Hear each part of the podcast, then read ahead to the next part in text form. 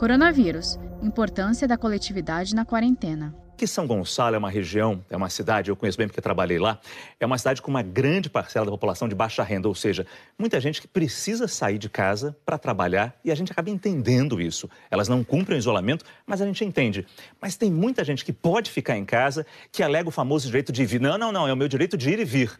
Como colocar nas pessoas, doutor Daniel, que elas fazendo isso colocam em risco não apenas a vida delas, mas a, dos, a das outras pessoas também? Tem uma coisa, Márcio, nesse tipo de, de situação que é, é difícil falar, mas é a verdade. Só funciona se for na marra. Só funciona se for com multa. Sabe por quê? Isso é racional. É, é igual economizar água quando os reservatórios de água estão baixando, uhum. né, para a cidade inteira, se só eu não economizar, só eu, na minha casa, não economizar, não vai fazer diferença. O, o, o, o gasto, o esforço para economizar é muito grande e o benefício do meu comportamento individual é muito pequeno.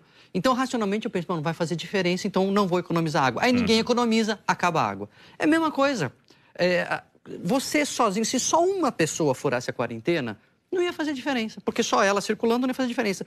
Só que todo mundo pensa, só eu não vou furar a só eu, né, não vai fazer diferença, e aí todo mundo sai fora a quarentena. Então tem que ser na marra, não tem jeito. É o tipo de, de, de comportamento que você tem que multar. Infelizmente, é o jeito racional de fazer as pessoas cumprirem o lockdown. É o Ou... famoso ou isolamento que seja, mas é o famoso é, é pensar em coletividade, né? Pensar na coletividade. É saber é, pensar em é. coletividade. Saiba mais em g1.com.br barra coronavírus.